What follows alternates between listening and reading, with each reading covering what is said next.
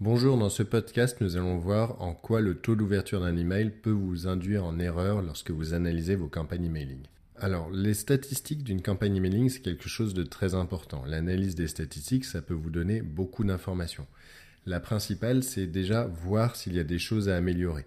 Par exemple, si vous avez un taux d'ouverture qui est très bas, vous allez essayer de travailler sur l'objet de votre message, sur cette thématique, pour inciter plus les internautes à ouvrir vos mails. Si vous avez un taux d'ouverture qui est correct, mais un taux de clic qui est très bas, ça veut dire très peu de gens qui vont cliquer dans vos emails, il va, il va falloir essayer de travailler le message, de voir si vous pouvez inciter les gens à aller visiter votre site internet, à aller voir votre landing page, ou vous allez également essayer de travailler sur vos appels à l'action, sur les boutons, sur tout ce qui va inciter la personne à aller voir votre offre. Ça va permettre également de comparer les campagnes entre elles. Quand vous envoyez des campagnes régulièrement, vous avez un taux d'ouverture qui peut être changeant. La variation des taux d'ouverture entre les campagnes peut vous donner des informations sur ce qui marche et sur ce qui ne marche pas. Alors attention, le taux d'ouverture peut aussi dépendre d'autres facteurs, comme par exemple les vacances, comme le moment de l'envoi. Ça permet de tester pas mal de choses. Si vous faites des tests, justement, essayez de ne tester qu'une seule chose à la fois pour être sûr que le résultat de votre test soit euh, facilement mesurable. Donc les statistiques d'ouverture vont globalement vous servir à améliorer vos campagnes, à tester des choses et à mesurer le résultat de vos tests. Alors le concept est assez simple. Le concept de la mesure de l'ouverture d'une campagne est assez simple. C'est une image invisible qui est hébergée sur un serveur et qui est placé dans vos messages. Donc en général, c'est votre routeur email qui gère ça, votre routeur de campagne emailing qui gère ça, ou alors votre serveur d'envoi si vous le gérez en interne. Cette image invisible est chargée lors de la lecture du message, lors de l'ouverture du message. Donc en gros, quand la personne, quand l'internaute va ouvrir le message, cette image va être chargée en même temps que les autres images. Lorsque cette image est chargée, ça envoie des informations au serveur de votre routeur ou à votre serveur si vous envoyez les emails vous-même. Les informations que ça envoie, en général, c'est l'adresse IP, votre euh, logiciel de messagerie ou votre navigateur si vous ouvrez ça dans un webmail, et bien entendu la date, l'heure et toutes les informations qu'on peut récupérer avec votre IP. Donc en général, c'est des informations géographiques. On peut savoir à peu près dans quel endroit, dans quelle région vous vous situez. Ça pose trois grands problèmes. Donc la mesure de l'ouverture d'un mail est affectée par trois grands problèmes. Le premier, c'est le chargement automatique des images ou les mises en cache aussi. Donc il y a des environnements de messagerie comme les iPhones notamment qui chargent automatiquement les images.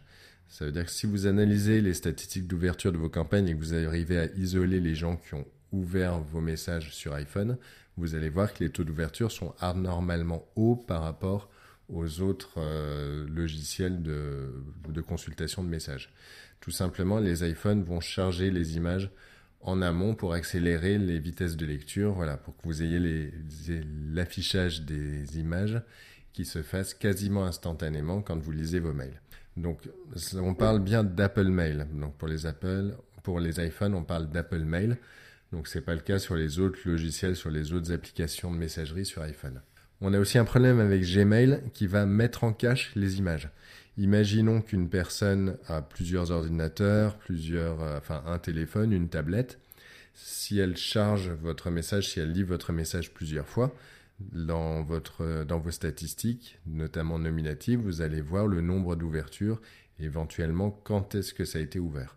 Avec Gmail, c'est pas possible parce que Gmail va mettre en cache les images pendant un certain temps sur ses serveurs à lui et même si la personne ouvre plusieurs fois les messages, elle va toujours récupérer l'image qui vient du cache de Gmail. Ça veut dire que vous n'aurez l'information qu'une seule fois. Le deuxième gros problème, c'est les chargements d'images qui sont bloqués. Alors ça, je pense que vous avez tous vu sur Outlook. On a un petit bouton télécharger les images. Et par défaut, toutes les images sont bloquées. On a simplement une croix rouge à la place avec éventuellement le texte alternatif dans l'image. Si le chargement est bloqué, forcément le pixel de mesure de l'ouverture est bloqué également. Et ça pose problème parce que la personne ouvre le message mais ne charge pas le pixel, donc n'est pas détecté comme ouvreuse. Alors si le message est très graphique, bon, c'est pas très gênant parce que les gens sont habitués, ils vont cliquer sur télécharger les images et ils vont être comptabilisés comme ouvreurs. Le problème, c'est que si le message est essentiellement du texte, la personne va avoir le bouton télécharger les images, mais elle va très bien prendre connaissance de son mail, elle va pouvoir lire le message, et éventuellement cliquer dans les liens, mais elle ne sera jamais comptée comme ouvreur, tout simplement parce qu'elle n'aura pas téléchargé le pixel d'ouverture. Donc ça pose un problème parce qu'on peut avoir une grosse déperdition de détection des ouvertures, notamment sur tout ce qui est message assez texte, sur tout ce qui est message qui ressemble à de la messagerie classique on peut avoir des déperditions qui peuvent avoisiner les 50% quand on est en B2B, voilà, avec beaucoup de gens qui sont sur Outlook. Les solutions à ça, donc il y a des solutions non pas pour contourner, mais pour se contenter de, de, ces, de ces systèmes de mesure d'ouverture, de mesure de statistiques de vos campagnes emailing. La première solution, c'est tout simplement de se focaliser sur les statistiques de clics, sur les taux d'action en gros. Ça veut dire de mesurer précisément les clics, les clickers sur vos campagnes, de comparer surtout ça entre les campagnes, ça veut dire de comparer le volume de clics générés de campagne en campagne, et ça vous permettra de mesurer un résultat un peu plus palpable, ça veut dire les gens qui ont été assez intéressés par votre message, qui ont fait tout le cheminement pour arriver jusqu'à la visite de votre site, jusqu'à suivre un lien qui était dans votre message. Parallèlement à ça, d'ailleurs, il faut mesurer précisément les sources de trafic sur votre site ou euh, sur votre landing page pour savoir d'où viennent les transformations. Si vous faites plusieurs choses, bah, assurez-vous, posez-vous la question de savoir si vous savez bien d'où viennent les transformations. Si vous faites de l'emailing, si vous faites des AdWords, du Facebook, euh, vous pouvez aussi annoncer sur LinkedIn, enfin il y a plein de moyens de promotion. Idéalement, il faut savoir exactement ce que rapporte chaque source de trafic. L'idéal, c'est de pouvoir mettre un prix euh, en face de chaque transformation et savoir exactement d'où elle vient pour pouvoir mesurer le retour sur investissement de chaque canal de communication. En général, l'emailing est bien placé, mais mieux vaut ne pas faire des campagnes emailing en aveugle, mieux vaut absolument tout mesurer. Ça peut être relativement simple grâce à Google Analytics et grâce à tous les systèmes de mesure de clics. Voilà, il y a des systèmes de générateurs de liens qui permettent de mesurer très facilement le trafic qui est généré par différentes sources. Il suffit de générer un lien différent pour chaque canal et ça permet d'avoir des d'avoir le volume de trafic euh, pour chaque source. Donc il y a des systèmes qui sont payants comme ClickMeter, il y a des systèmes qui sont gratuits. Il y a bit.ly, Bitly qui le fait très bien et qui permet déjà d'avoir pas mal d'informations, ça veut dire de créer des liens courts, de mesurer son volume de trafic sur chaque lien et d'avoir ça avec une notion de, de date.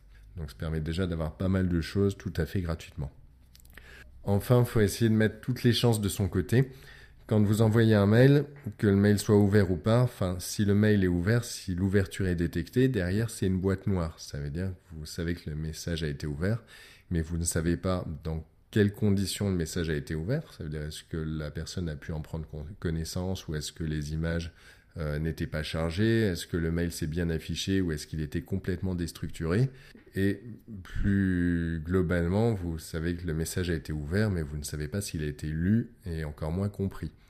Donc l'idéal, c'est de mettre toutes les chances de son côté et d'utiliser donc déjà des messages qui sont relativement courts, relativement intelligibles, qui donnent envie d'être lus, et également d'avoir des messages qui sont bien présentés et qui s'affichent le mieux possible sur chaque environnement de messagerie. Pour ça, en général, on utilise un éditeur responsive. Donc, c'est un éditeur qui permet de créer des messages relativement facilement, un peu comme, alors pas, vraiment comme dans Word, mais plus dans un, comme dans une PAO, ça veut dire avec des glissés-déposés. Ça permet de créer des messages sans connaissance informatique. Voilà, c'est juste un coup de main à prendre.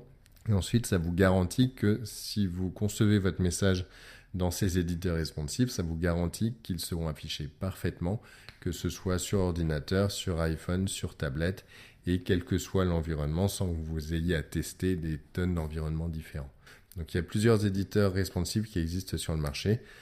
Sur la plateforme MediWare, on en a un, donc qui est relativement simple et surtout qui est très efficace, qui permet d'aller très loin et qui permet d'arriver vraiment aux maquettes qu'on veut. Voilà, nous on s'en sert pour intégrer des maquettes qui sont fournies par des agences. Donc, je vous invite à tester notre plateforme. Je vous ai mis le lien dans la description de ce podcast. Je vous invite également à vous abonner à mon podcast pour recevoir les prochains épisodes.